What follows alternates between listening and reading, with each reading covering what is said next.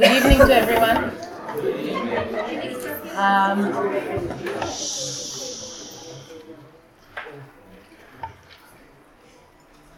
we are reading tonight the portion of Naso, and um, I actually have to say that there is a very unique energy that is being revealed this week. Um, and this unique energy has to do with the few cosmic events that are taking place in particular this week, and we're going to speak about it in a moment. But I just would like to mention you probably saw that the portion of Naso, not only in the Torah but also in the Zohar, is a very, very long portion. And we know that it's probably the longest portion, I think, of the entire Zohar. Maybe. Definitely of the Torah, but I'm not sure about the Zohar. Maybe Pinchas is a little bit longer. They're out there, both of them. So, basically, you know, when we look at the meaning of the word Naso, there is a simple meaning to it and there is a deeper meaning to it. The simple meaning to it means to count. That basically, in this portion, what we read is about the counting that is very similar to what we read last week. But this week, the counting is only the Levites, right? Only one tribe of, of all the tribes of Israel is being counted, and that's the tribe of the Levites. By the way, any new people here tonight that never been to a class before? Welcome. but um, so, uh, so I, I just would like to clarify for those of you that are joining us for the first time, which I like to do it anyhow every week because it allows all of us to focus, that the purpose of this class is to cover two areas of Kabbalah. One of them is the knowledge, the information, and the consciousness, and the other aspect is the energy. We know that the Zohar is offering us and covering two fields of connection. One in the field of, you know, restarting our system, connecting with an energy force, connecting with an engine of energy. And there is another aspect which is the intellectual connection. So we try on Tuesday night to cover both. One, to read the original text of the Zohar that was written over 2,000 years ago, and also to understand what it tries to mean in our life and what's the changes or the consciousness that I can tap into in this week in particular that can affect change, quality change in my life. So, when we look at the literal meaning, it means to count, but we know the spiritual meaning of the word Naso means to elevate. To elevate. Now, we know that in this portion, there is few levels and there are few stories or there are few ideas that are brought. But what we learn in Kabbalah is that even though those ideas not even sometimes seem connected, there is a message. Right? There is something that is asked from us that we are requested to do in particular this week. So we see in this week that there is the sacrifices that are brought by the head of the heads of every tribe in the first 12 days of the month of Aries, each tribe would bring, the, the head of the tribe would bring a sacrifice.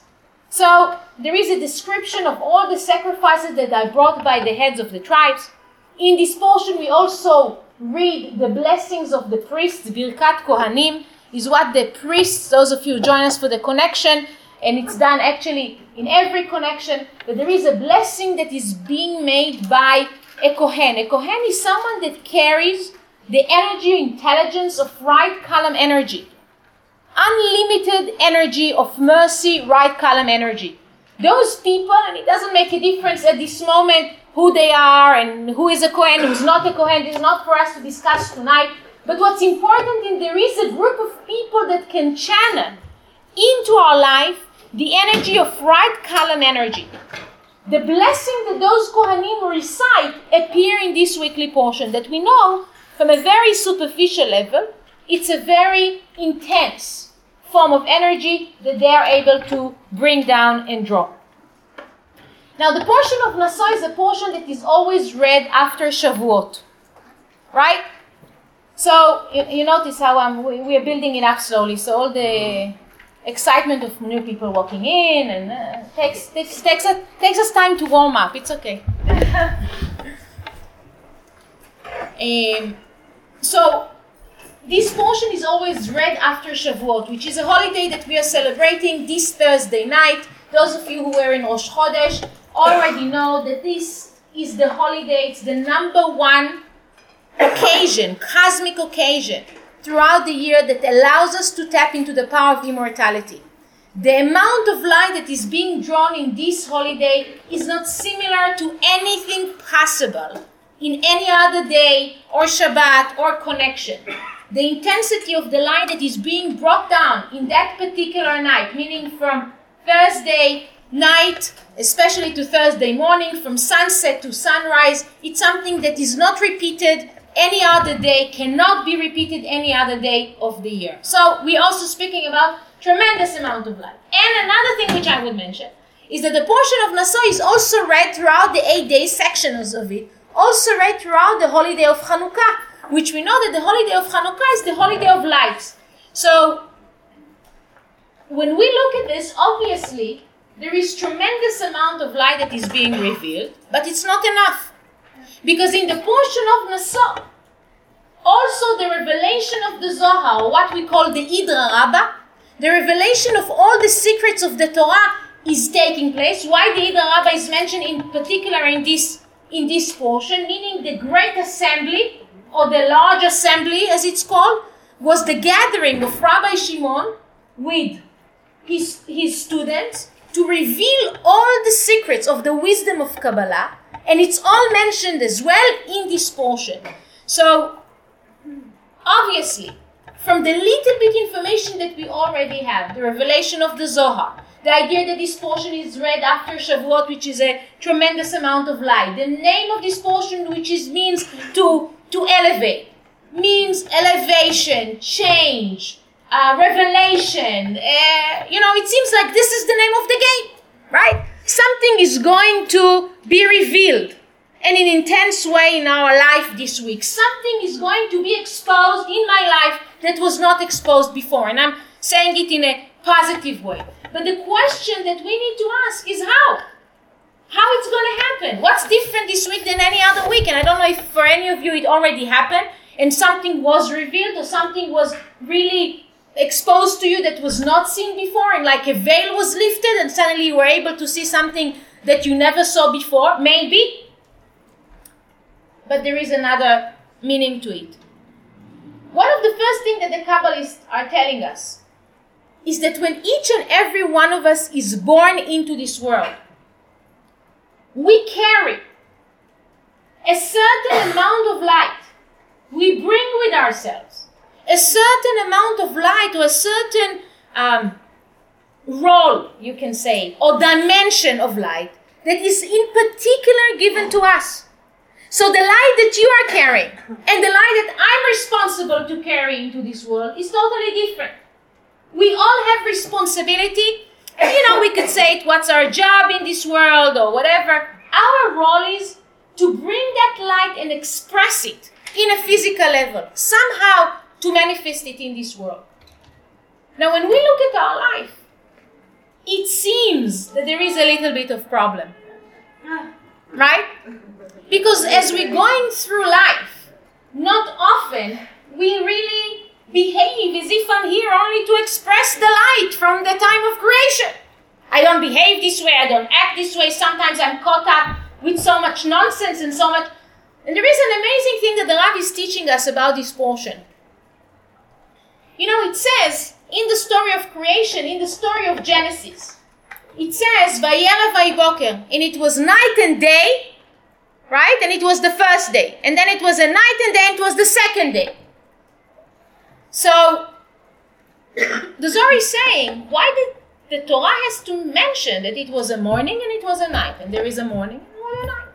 And the Kabbalists explain in a simple way that every day is a test. Every day of our life is a test. What does it mean that every day of our life is a test? The Zohar is explaining that it will never be able to eliminate darkness from our life. Never. Because in about one hour, it's going to be dark out there. It represents a certain cycle not only in a physical level, it represents somehow a cycle in a spiritual level. So darkness is always there. The only thing that we could do is rid ourselves from the effect of this darkness on our life. The fact that darkness will always be there and will always appear, absolutely. And we won't be able to do anything to stop that. What we can stop and what we should stop is the effect on the quality of our life, is the effect of the darkness on the way that we live our life. And over the last few weeks, we kind of learned about it and built it up a little bit when we spoke about the space, right? Because the space is not a place you must be in, but sometimes you fall into. So everything that we do is to keep us out of that space. For those of us that are joining us and didn't hear this concept, don't worry, you're not missing out on on a, a, something that you won't be able to understand tonight's class.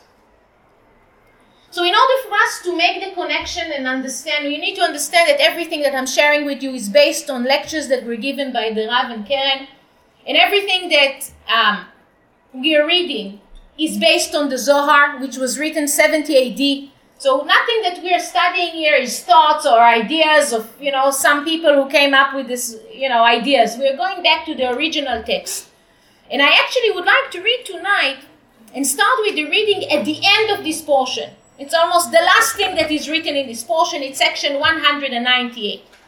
שלמדנו, and we already learned. אמר רבי שמעון, we're going to read in Hebrew for the connection and we'll translate.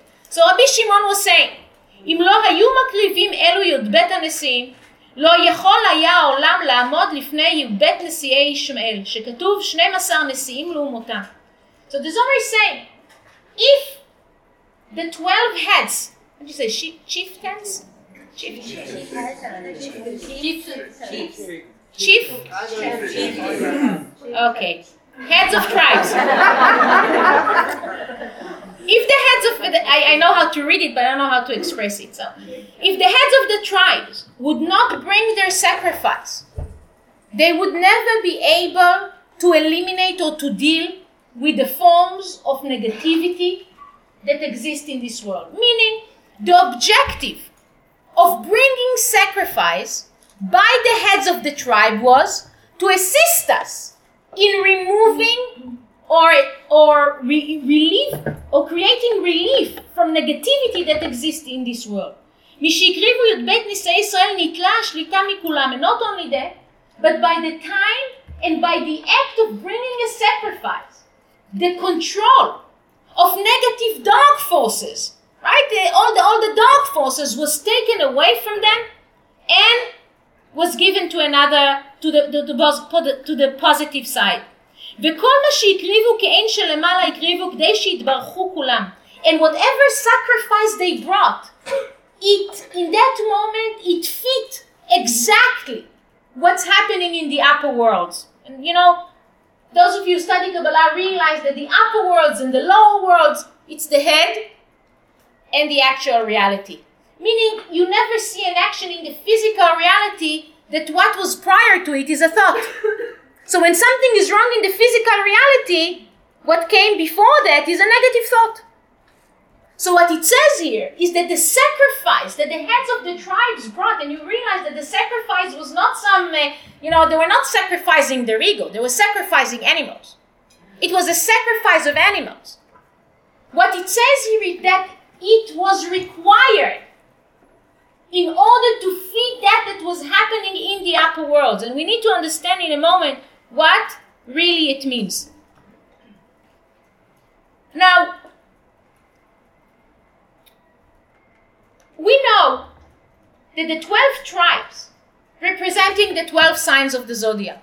And today, each and every one of us have access to the information, have access to the knowledge of what his sign is and what he needs to do in order to do his tikkun and let's say I'm a Scorpio and I'm born in a certain sign, and my issue is uh, control and jealousy and uh, whatever, and the positive is whatever. I know what supposedly I need to do in order to do my correction. What is it that I need to change? What is it that I need to connect? But can I do it? Most of the time, I can't. Sometimes we need to work a whole lifetime in order to get the key, to get the code, to know how I can change. The amazing thing that we read here this week is that the sacrifice that was brought by those tribe was to unlock in the universe the influence of every sign so the positive aspect of it could be downloaded. The whole idea of the sacrifice was to do the actions to, that allow us to connect with the good, not only intellectually. And we need to understand that the energy of every sign and the energy of every tribe, you know, when today we speak about nanotechnology, right? And I'm, I'm sure at least some of you read the Rav's book about nano. The whole idea of having nano robots, being able to do small actions, to unleash or to release big effects. That's the secret of the generation, of the era that we are going into. It's the ability to do the actions that are nano, right? To make huge effects. If before in, you know, in history, we had to do many acts and big actions to affect the universe, today it almost is eliminated to a ray that you can't even see, to a laser beam. Something that you cannot even capture with the eye, that creates the most destructive or positive effect on people's life.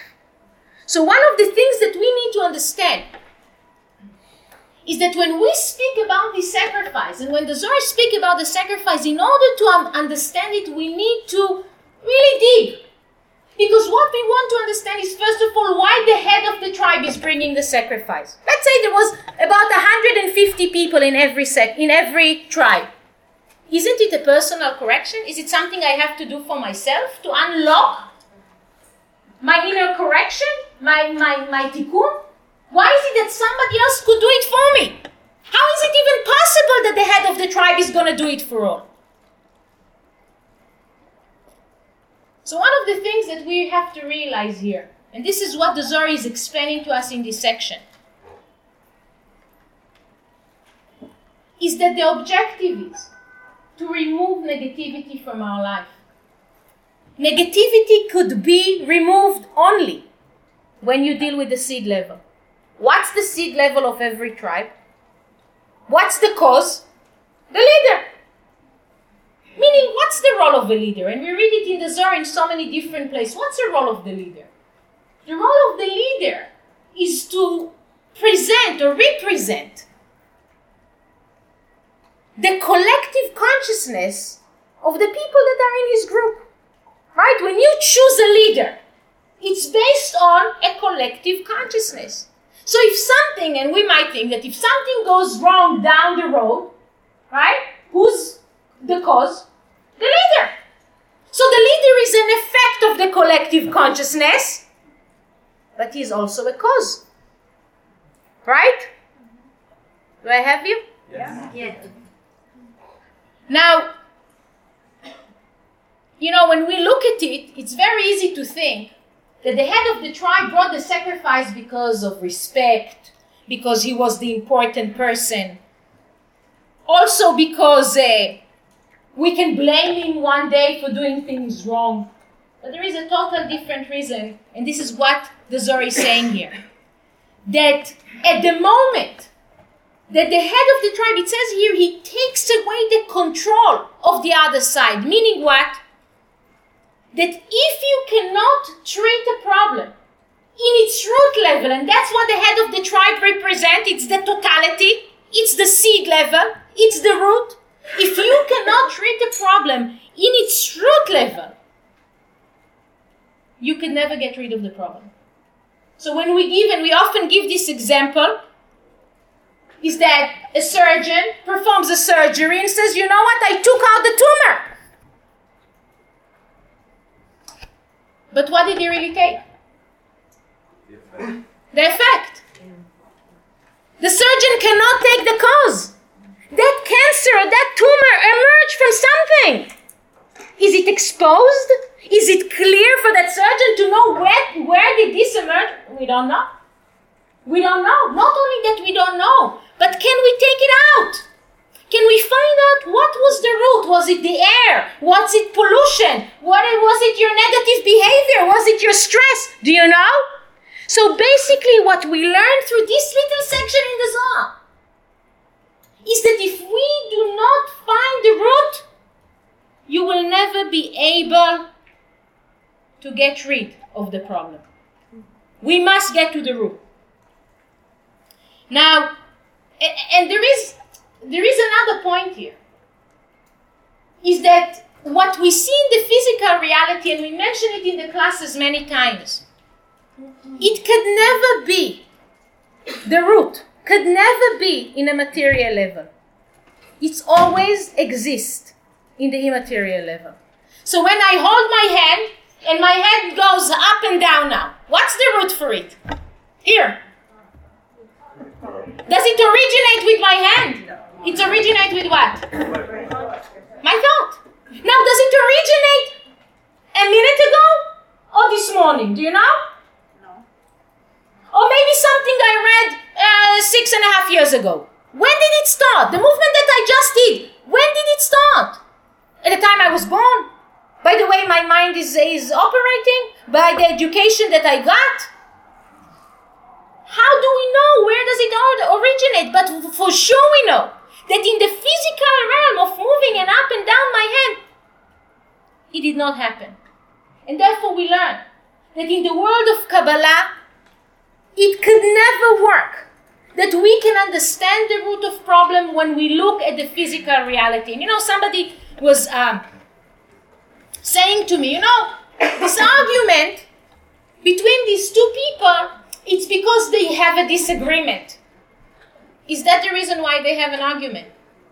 And you can even go deep and say, you know, one believes in black and the other believes in white, and now the challenge is to build a bridge. You know what the Kabbalist is going to say? It's an effect. Even though you can explain the fight, there is a fight. You're going to say, ah, oh, that's the effect, the cause disagreement. No.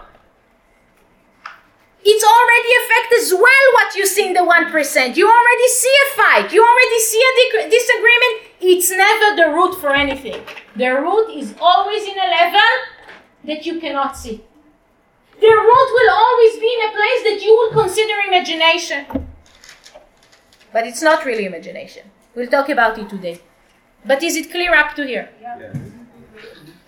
So I would like to read in the Zohar in section 357.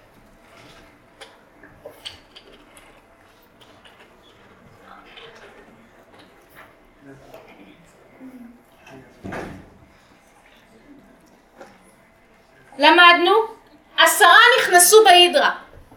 And it explains about the fact that the Great Assembly, right? Everybody remembers what's the Great Assembly? It was the group of people in which Rabbi Shimon, the author of the Zohar, discovered all the secrets of Kabbalah, all the secrets of spirituality. So he says that into the Hidra, 10 people came in. The Hidra is also happens to be a little cave, right? So 10 students came in. Veshiva yatsu mimeno. And over that night, that all the secrets were revealed. They were there only one day. And all the secrets were revealed. Three passed away. Three died. והיה רבי שמעון שמח, and Rabbi Shimon, the teacher, was happy. Three of his students just died. And it says he was happy. ורבי אבא עמו, ורבי אבא עצב, and the scribe of the Zohar, the most prominent student that Rabbi Shimon had, was sad. יום אחד היה רבי שמעון יושב רבי אבא עמו. So he's just, you know, the Zohar is just telling a story. We just want to mention it. That at the day of the Hidra, by the end of that day, three died. Rabbi Shimon was happy they died. Rabbi Abba, that was one of the students, was sad. Who looks to you more normal? Obviously, obviously Rabbi Abba. Right? Makes more sense. It's, you know, we have so, so many psychological reasons to explain it. And then it says one day, not connected, sometime down later on, later on, היה רבי שמעון יושב ורבי אבא עמו. So Rabbi Shimon was sitting again with his student, Rabbi Abba. And he says, אומר רבי שמעון דבר, and Rabbi Shimon was telling his student, Rabbi Abba, let's, let's talk.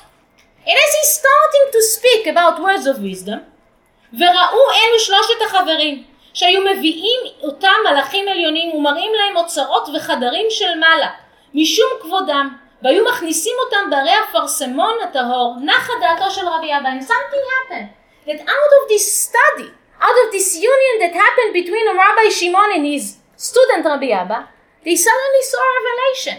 And Rabbi Abba could see the souls of these three friends that passed before being carried by the upper angels into the upper world, and amazing secrets were revealed to them. Like suddenly Rabbi Abba was about to speak, right, and share words of wisdom, and there was a revelation to him. He saw suddenly the souls of his friends, and they are giving him information and knowledge.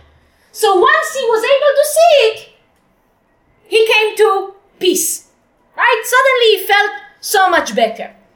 The Zohar is mentioning throughout the entire portion of Naso that what we see in the illusionary level, in the level in which it's simple, it's never the true reality. And you know, there's a beautiful example that Karen Berg gave about this. And the story is about Korach. You remember Korach? He was a Levite, and Moses was the leader. And he saw that Moses is giving the job to his sister and to his brother, and he, you know, and he wanted the job too, he wanted to be the leader too. And one day his wife came to him and said to him, Listen, Korach, how is it possible that Moses is making this a family business? He's the leader, his sister is the prophet, his brother is the this. What's going on here? Go and demand what you deserve. So he goes to Moses and he says to Moses, You know, I don't like this family business. You need to, you know, we want to share this responsibility. And it says that at that moment, there was an earthquake, and the earth opened up, and he got swallowed, him and another 200 people that came, you know, to, to rebel against Moses. What's the question that Karen is asking? Why him? What do you want from him? Who told him to do it? His wife. She lived. now, if we look at the 1% and we look at this reality, it's injustice, right? It's incorrect. How is it possible that she gave him the idea and all the people that tried to push him to do this action survived, but he that went and stepped forward and had the guts to say it suffered? But the amazing thing that we learn again and this is only used for us to get ready to understand the main message of this portion, is that there was a reason why she came to tell him that. There was a reason why he was listening. When you look at it, you say, who's the cause and who's the effect? She was the cause and he was the effect. If that's the way it looks, it's never that way. If that's the reality that you see, it's never the true reality. You know, I was mentioning it to someone today that I see often students that are so eager to learn. So they listen and they learn to everyone. Anyone that somebody, oh, I heard from this one that this is not allowed. And, you know, there was, we had an incident like this. I don't know if she's here tonight, but somebody said, you know, one of the students told me I can't come here if that I saw, I'm so eager to study and to learn. I listen to every teacher. I go to every lecture. Every person who tells me something, I listen to it and I want to understand. You know what I learned? Is that the more you do that, the less connected you are. It's not a coincidence, and this is what my teachers told me. You need a teacher. You can listen to everyone, but you need to have a teacher. And the reason why you need the teacher is because, in a funny way, the more you study and the more you hear, and you want to hear this and you want to hear this, it starts to become like an agenda.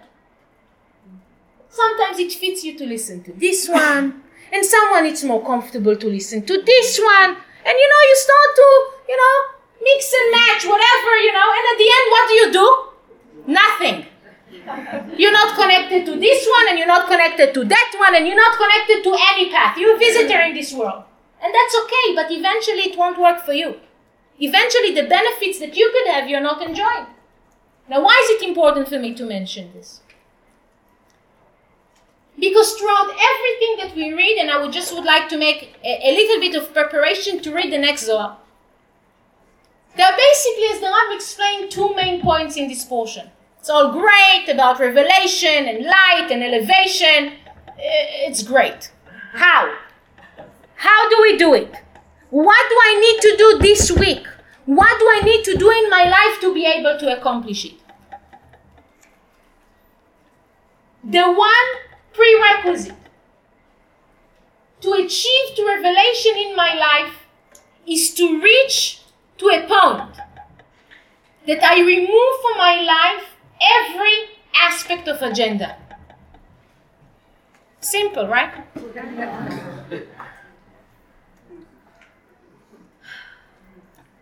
you know, I will. Uh, I can just give an example about the heads of the tribes. We said that the heads of the tribes need to bring a sacrifice, right? Every day, every year, exactly the same thing. How about one of them says, you know what? I feel today, but I want to bring a little bit more. Oh, we had a tough month. I want to bring a little bit less. Or how about a little bit different? Because I'm different from one year to another. The amazing thing that we read in this portion is that it's always the same thing. What's going to unlock the energy? The same thing. The same sacrifice, the same day, the same amount, the same process, over and over again. Now, what we learn and what we see from life is that we're all busy sharing. Right? At least we want to believe that we are busy sharing. But one of the things that we learned this week is the only sharing that actually going to make a difference in my life is the sharing that I do without agenda. When I share and I have an agenda, I can't really receive the blessings that I'm looking for. And you know, going into our mind, we need to think, you know, how many times do we share without agenda? But easily, when push comes to shove, a person says, But you know what? I'm all the time giving. I'm giving and giving and giving. So, one of the breakthroughs and one of the, the most important revelations of this week is that not every sharing is considered in the universal perspective as sharing. The only sharing that is taken cosmically into consideration is that which is happening without agenda. And the biggest problem that we should probably have is how do we get there? And the fact that we are reading it in this portion, it's basically to allow us to understand, and this is the biggest revelation of Rabbi Shimon, and the purpose of why he wrote the Zohar, and the reason why we got the mitzvot, and every reason is to reach to a point that I could share without agenda. That's the entire objective of everything that we are doing in our life. And one of the things that we learn in Kabbalah is that there is cosmic laws and cosmic rules that can break, that we can change. This rule, says Rabbi Shimon, could never change. The rule that you can only unlock blessings in this world when you reach the point of sharing without agenda, and this is not about how many times you do it. It's about the ability to get to the point that you share without agenda. This is basically what's going to unlock your blessing because otherwise, basically, the universe is slamming the door in your face. You wanted to say something or something? Yes, I wanted to say, is it is it possible to have no agenda? Because you know, at the end of the day, we, we share. You know matter how difficult it is, and even if you don't understand the results or can't, there's always a deep down. Well, let me just push myself because you know they'll be light. So there's always an agenda. Is it possible not to have an agenda? If it would not be possible, we would not be asked to get there. But the amazing thing that, that we need to understand is that if we start to adopt a consciousness of doing things without agenda, meaning to be able only to think, I want to do it without an agenda. You know, I was thinking about it today. I read this from the Rav yesterday, and I'm thinking about it today all day. And I'm thinking, whatever it is that I do, always in my life, I, I, there's something in it for me joy, satisfaction, uh, control. But it was amazing to me since the morning, just keeping it for one day. I think I was able to help people a lot more than ever. Because the thought of not having an agenda make me say things I would never say. I didn't calculate. It allowed me to be maybe more of a channel than, than in other times. Just to think with no agenda is thinking not what people gonna think about you and the fact that they're gonna judge you and if they will understand it or they're not gonna understand it. But it's not about the benefit for me. And again, I'm telling you, I can't even promise you, I can't even promise you that I got to the place of uh, non ultimate non-agenda because I was kind of giving it a shot. But even that took me a step further. Even that took me one step ahead. Please. Um, we share to receive. Is it an agenda in itself? You know, we don't share to receive, it's an automatic. Right? It comes in automatically. Even if you share not to receive, you're still gonna get. So this is almost like a like like a force that exists in the universe regardless if you're aware of it or not. It happens. Anyhow. So we don't even have to be busy with that. Is it the opposite? Don't we receive to share rather than share to receive? Are we received to share? And then you receive, and you share. This became a bit complicated. And since since we're about to explore the next level, Hold on to that thought. hold on to that thought. Something from earlier. Um, you said No, that no. In, in a moment. Okay. Is it is it relating to this? No. So in in a moment. Now, you know, what does it lead us to? The fact that there is no agenda. What does it mean? And I would like to read in the Zohar in section 359. Amar Rabbi Shimon. And Rabbi Shimon was saying, and they are now in the Idra, right? They are- it's the great assembly. טמא אני על אותו חגור מותניים, בעל השער שהוא אליהו. He says, I'm wondering about this prophet Elijah. למה לא נמצא בעידר שלנו? How come Elijah the prophet did not come and reveal itself, reveal himself to us here in the Idra to become part of our minyan, to become part of our assembly? At the time, בזמן שנתגלו אל הדברים, the time that the big secrets were revealed.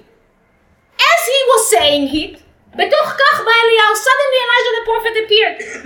ושלוש טיפות אור מאירים בפניו, and he has tremendous amount of light that is shining from his face. אמר לו רבי שמעון, מה הטעם? לא היה נמצא אדוני במשתה היין החקוק וערוך לאדונו ביום השמחה. He says, how could it be that you are not here to share with us this amazing revelation of light that took place in this place?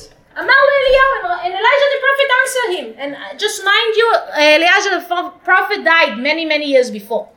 Yes, we are all speaking about forces of energy that were not available. Like, you know, is it, uh, uh, am I saying it's something that is completely es- esoteric? No, somebody was saying to me, you know, I feel uh, um, a connection with someone or, or uh, with my husband, but I don't feel passion. That, that's what the Zohar is saying. The Zohar is saying they made a revelation, this revelation that took place, but it was missing something. What was missing? They call it in a column Elijah the prophet, right? Where was Elijah the prophet? Where was that extra boost? Where is that extra energy? And he says here, רבי שמעון, מה הוא, אוקיי, ביום השמחה, אמר לו אליהו, he says, and Elijah the prophet answered him, חייך רבי, זין ימין מטעם שנכנסתם לעבר שלכם. בחרו לפני הקדוש ברוך הוא כל אלה שיבואו ויהיו נמצאים עמו בהידרה. ואני הייתי מוכן שם ורציתי להימצא לפניו, and he says, you need to know רבי שמעון, that seven days before you entered into the great assembly, into this cave, with the ten students, it was already announced in the upper worlds who's going to be there. And I jumped ahead and said, I want to be part of it. But, ואז קשרוני בכתפיי, and somebody grabbed me from my shoulders, ולא יכולתי ללכת, and I couldn't follow. כי ביום ההוא שלחני הקדוש ברוך הוא, because in that day I was sent by the light force of God, לעשות ניסים לרב המנון הסבא וחבריו, שנמסרו לאמנון המלך, that at that time I was sent, this energy intelligence called, Elijah the prophet, whatever way you understand it, was used in order to assist and help Rav Hamnuna Saba, another Kabbalist that needed help. So, what is the Zohar saying? It continues on, and I, I, I suggest you all, you know, read it. You know, in this portion, it speaks about Oy and Ashrei, right? You remember we spoke about it last week. Praise be, right? And woe to those people. That we're going to live in a time in which, for some people, it's going to be an expression of tremendous light, and for some people, the same light could be a curse. What does it mean? You know, we explain it in a simple way, and I think Karen was saying it in, in a beautiful way. Is that all woe is people that things happen to them. Right? And Ashrei is things that happen for them. Praise be the people is things happen for you. What do we mean by that? A person can be in a situation that his best worker or his best friend or his mate is living his life. He can be in a place of thinking, wow, meaning something happened to me. But there is another consciousness to it. Something happened for me. That if that person went out of my life, it's for the universe to bring somebody better into my life. And the choice that I have is which realm do I want to tap into? The choice of being in a place of being upset or being disappointed or acting like a victim versus, you know, like anticipating how it's going to end up like. If we don't have situations in our life, if you can't stop me, okay, in a certain moment in my life and say, Uti, what are you, why are you doing this? And I have absolutely no explanation, but to wonder myself, why is the light putting me on this path? Wow, this is fascinating. Let's see how it ends up. Let's see, you know, let me follow the yellow brick road. Let me see where it's going to lead me to. Let me see what's going to be the end. But now we know everything, and we're not going to go on this path unless we know why we are there. So oh, all of our life is in a hole. What it says here is that Elijah the prophet had no agenda. Yes, he wanted to be in the Idra.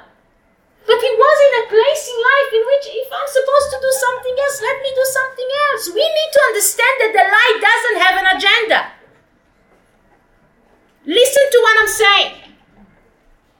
What does it mean that the light doesn't have an agenda? We are now breaking out from religion. We are breaking free from religion. Because what religion would lead us to believe, whatever religion and whatever you are part of, is that the reason why that person left your life is because God has something better promised for you. Nonsense. God has nothing promised from you. Because God doesn't act that way. Because the light force of God is a source of endless light. It has absolutely no agenda. Let me take this one from here and put them here. This is how the, the, the you know, the head of the of the JCC, the community center acts. Not the light force of God. The light force of God means that he has no agenda. It means that you know what it says in this portion, and I wish I would mark it. It says what's the, the what's the mixed multitudes? Describe the mixed multitudes. The funniest thing I ever read, but I didn't mark it. It's the funniest thing because you know what they say they are what they are beautiful, strong people that are wealthy and look amazing, and they are corrupted and they are heads of communities. really describes it in a in, really in a funny way, in a humoristic way.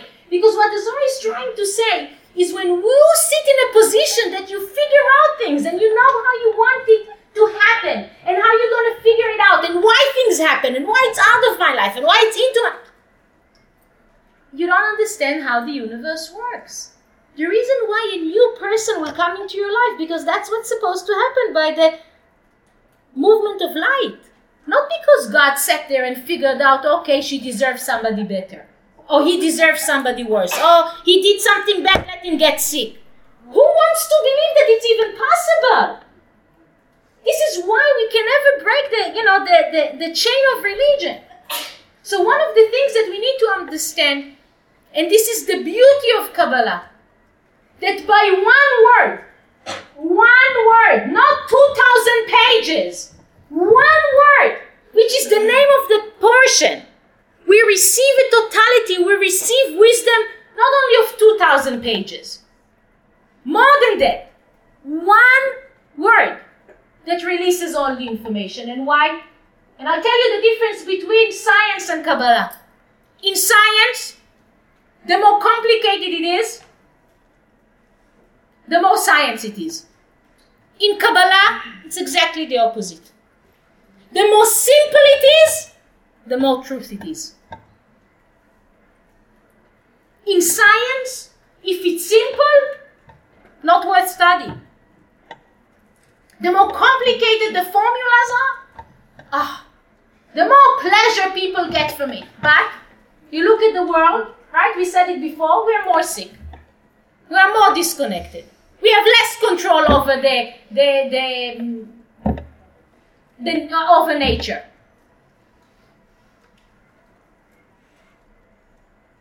And you know the amazing thing, and the Rav always says it, that if something is complicated, according to the Kabbalists, you have nothing, you have no idea what you're talking about. If you cannot explain a concept in a simple way, if you need to pause to figure out what the other person was saying, you have no idea either what you're asking, or what you're saying, or what you're talking about. If it's simple, it's the light. Why?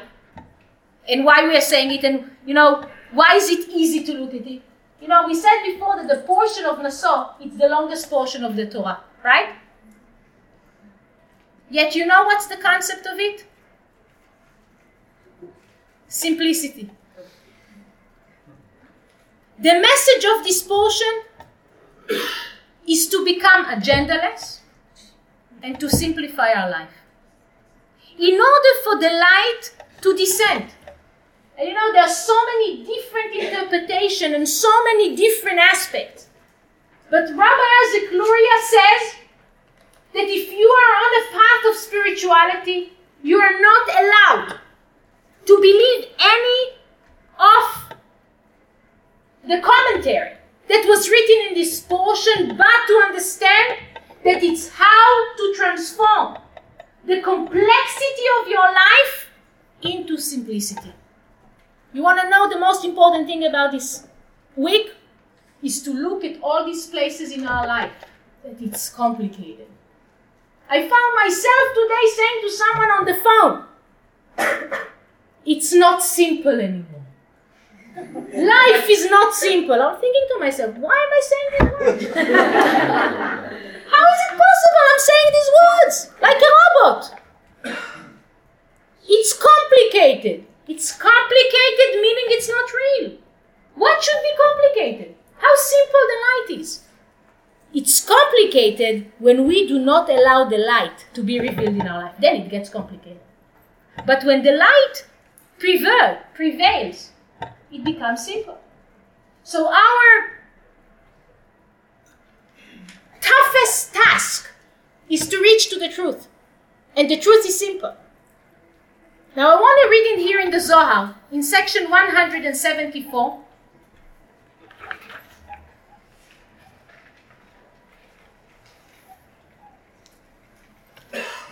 One of the weirdest things.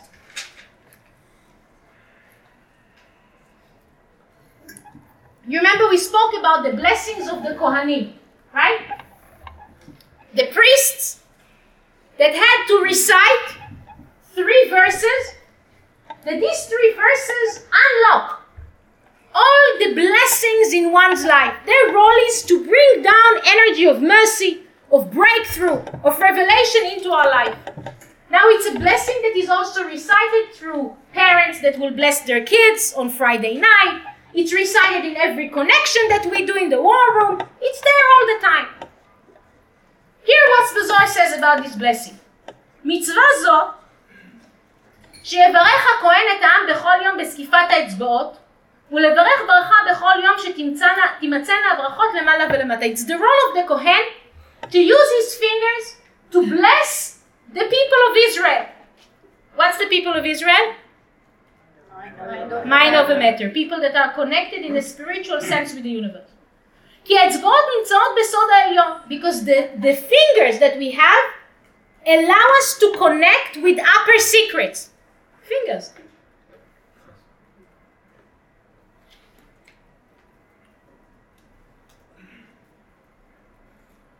ועל כן בברכה שהכהן מברך את העם, צריך להגביר ימין על השמאל, and he says that the, there is a difference between the left and the right, and therefore when the Kohen blesses the people, his right hand has to be a little bit above the left hand. וכשכהן פורס ידיו, השכינה שורה על... And when the Kohen, right, Aaron is a Kohen. Hypothetically, Aaron can stand up now and says, guys, I want to give you a blessing that is going to change our life, according to the Zohar. And he's going to stand up, and we won't be even, even be able to look, but we'll talk about it some other time. And he's going to raise his hand, says the Zohar. And at that moment that he raises his hand, the Shekhinah, the light force of God, dwells on his fingers. כי הקדוש ברוך הוא מסכים עם הכהן בברכות האלה, and at that moment, the light force of God dwells, and he agrees with his desire to bless, and that as long as he spreads his fingers correctly. What's the way that he spreads his fingers? He spreads his fingers this way. like this. I can't do it in this right hand. I guess if I was a Kohen, I was. That's the way that he spreads his fingers. And the moment that he spreads his fingers, the upper blessing is dwelling in this world. Is this crazy or what? when you read this, you realize that the reason why this appears in this portion is to explain to us that the upper blessings and to bring blessing into this is like the ultimate simplicity. What is there to do? To do this? And suddenly you unleash tremendous energy of blessing? How is it possible? The nature of the human mind is not to believe that it's even possible. No! Let me believe in hardship. Let me believe that life is complicated. I say life is complicated. I wanted to hit myself. it's easier for us to believe that it's complicated than to sit without agenda and wait for the simple answer. We want to figure it out. We want to figure it out because we want it now. Because we're afraid what's going to happen if it's not going to come. Because we're afraid maybe uh, the whole concept of nanotechnology. We need to understand that nanotechnology is in the Zohar from 2000 years ago. That you don't have to do big actions. You need to learn to do small actions. And when you read the content of the blessings that the Kohen has to say, it means nothing. You should be uh, protected, and the light should uh, shine on your life, and uh, everything is okay. That's what it means. Nothing too much of a deeper secrets. Simple blessings. Simple blessings. The whole power that is revealed this week is to go back to a place in which things are simple.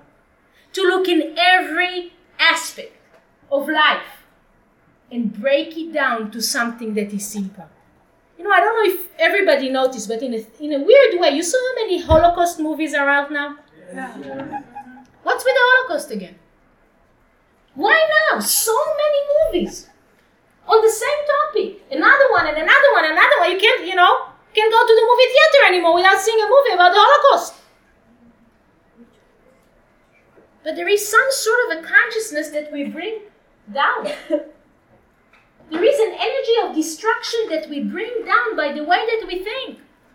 That somehow we believe we need to be more real than for the light to prevail. Something makes more sense in watching the Holocaust than listening to the song Imagine of John Lennon. You know, the Zohar is saying this week that we are in a battlefield. We live in a battlefield. Because our soul is busy battling constantly the body. Our soul constantly is in a battle. And you know, there is so many wars that we have inside between the soul and the body that really wars on a world basis is like a luxury. Like, who has the time for it? I didn't even win my own war, and I'm going to win, win a war against another country. And sometimes it's much easier to go there because I lost the war against my body. So let me fight somebody else. You need to understand that all the wars that are happening in the world level, it's basically results of people that never won their wars against their soul, against their body. You can afford to have wars of that nature when you lost your battle. but the amazing thing and the biggest battle that we need to understand out of this portion and we see it so often that we can study Kabbalah and we can be busy restricting and sharing. But I could still think what the other person has that I don't have. That with all my study and all my meditation and my reading and my scanning, I can't overcome my jealousy. I'm just giving it as an example. Now, we learn that spirituality this is a beautiful thing that Karen is sharing with us. You know, Karen was telling this story about this person who came to his teacher and said, Listen, you know, teacher, I'm studying and I'm doing everything that I can and I'm not reaching the light.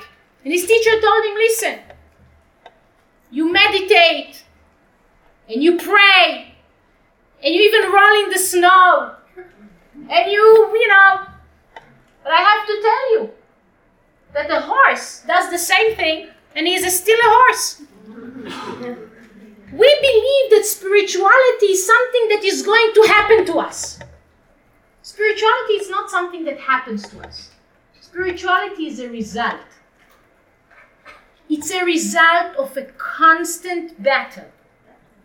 When we want to elevate, we want to grow, we want to be able to go to my next level, there is one thing that this particular week we are supposed to do to be able to tap into it.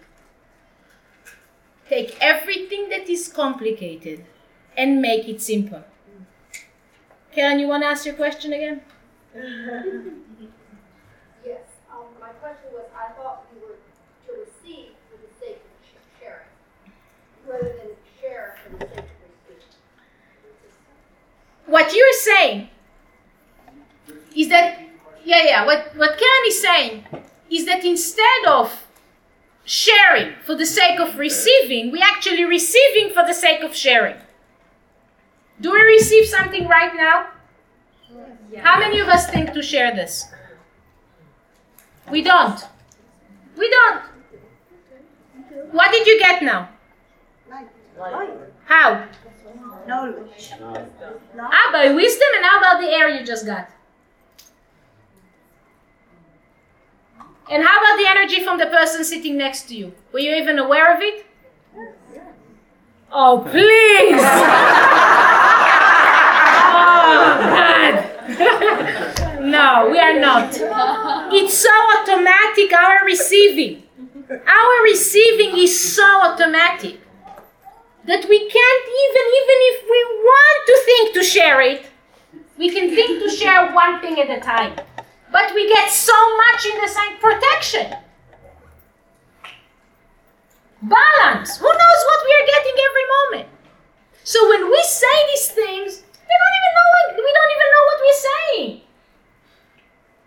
So instead of being simple and saying, you know what, I don't get it, but let me do something for you.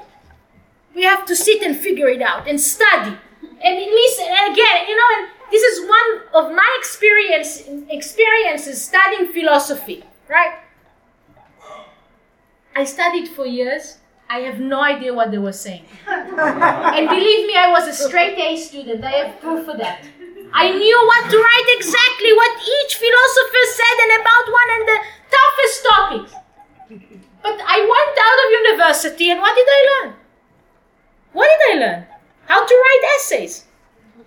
What did I learn? What did it benefit me to better the quality of my life? You sit there and you think and you think and you answer to yourself and you analyze and you explain and you talk to people and they talk to you and again you talk. You know, what's the difference between men and women? Men are ze- oh, but lots of differences, I know. but men are Zeir Anpin, which are more connected to the light. Women are Malchut. Who wants to? let's talk about it. Who says that? Women. Who says let's analyze? Why did you do it? Who asked the question? What are you thinking about? right? What are they thinking about? Nothing.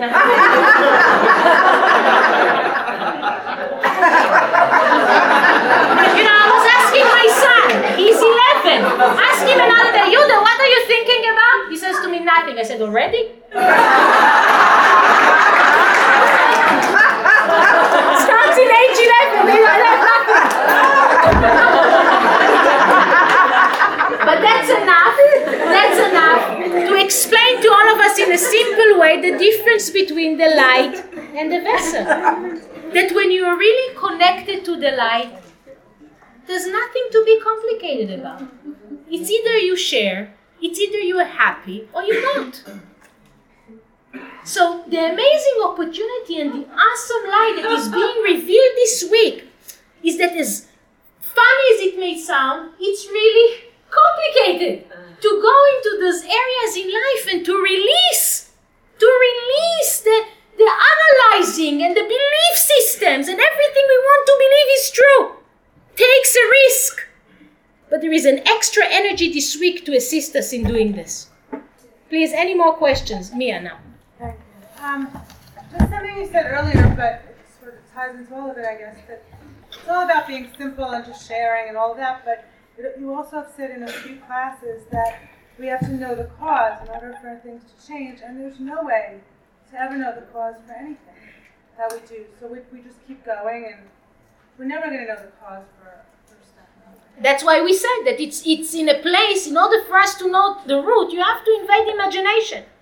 The root for things could be in so many levels that the only way that you can solve or go forward in life or really elevate is to live it. To just let go. To you, what, what do you mean to let it go? Even if you're not gonna let it go, would you be able to know?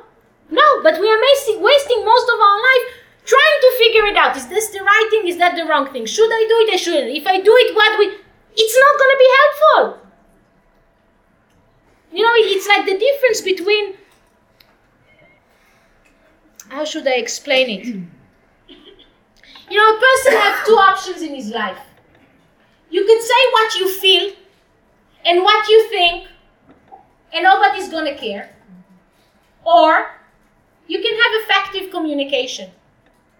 Effective and productive communication is when you say things that matter. That's the difference between figuring out and analyzing than doing your spiritual work. Your spiritual work is simple. When you need to sit and figure out why things happen and what does it mean, you are not in the realm of light. In the realm of light, it's simple. We stand here every Wednesday morning at 9 a.m. That's it. What do I need to do to change? Uh, uh, you know, connect with another soul. Boom, done. But if you start to ask, but why didn't it happen to me? And how do I know that if I do it, it will really uh, already in the foreign territory? Any other questions, please, John? On Saturday, Rose Coders said that um, there were three times that we had a chance to get the job done. And in the year 2000, we didn't do it. And you kind of sounded, felt, I felt like you were like really sad, serious. So, can you tell us about that?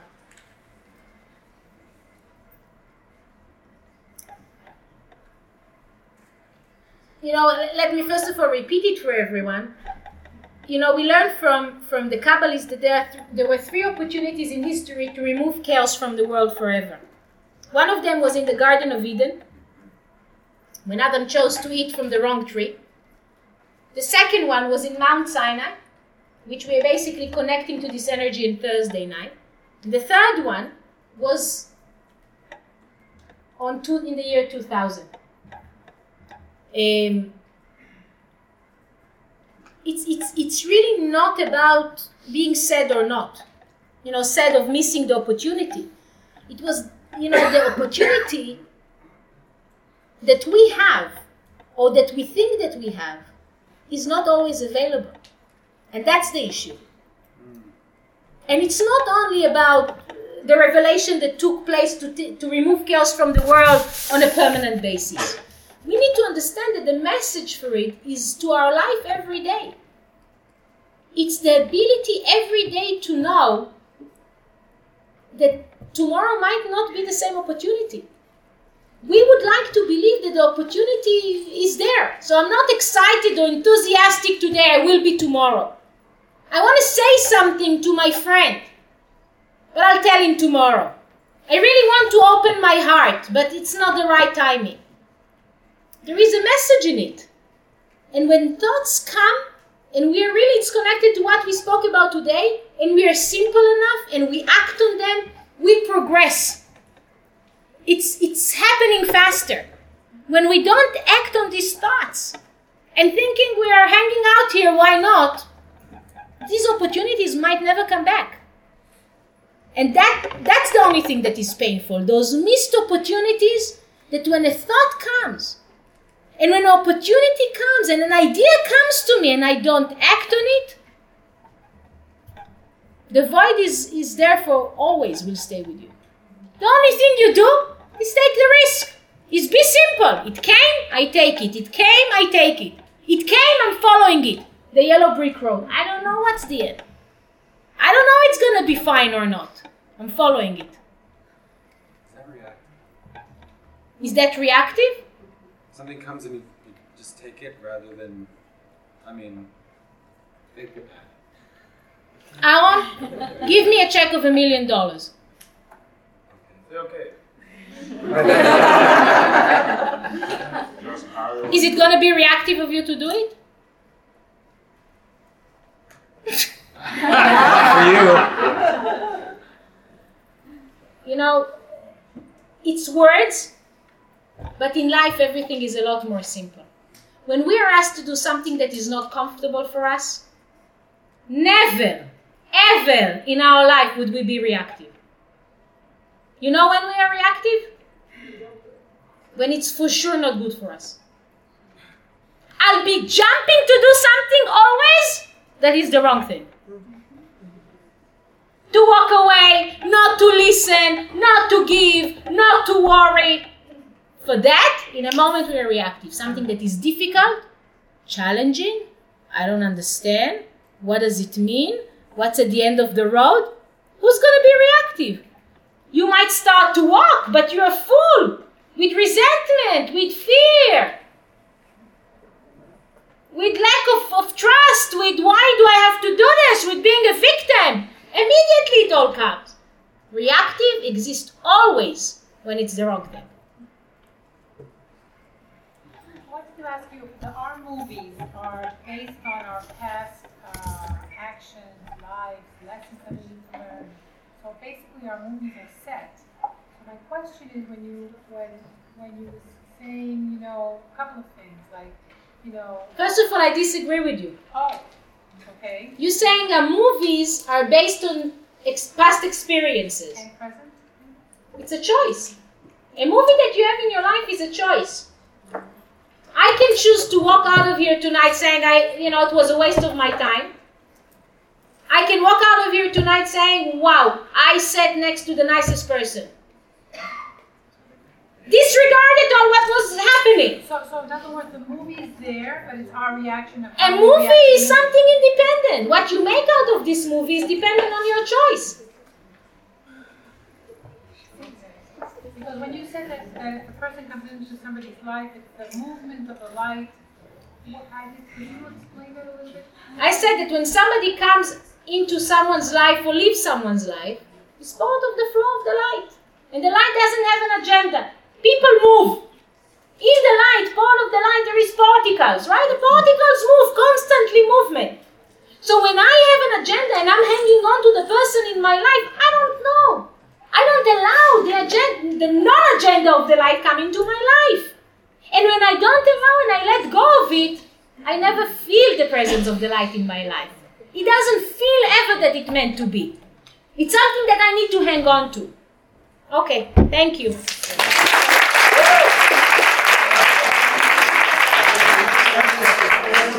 Good evening, everybody.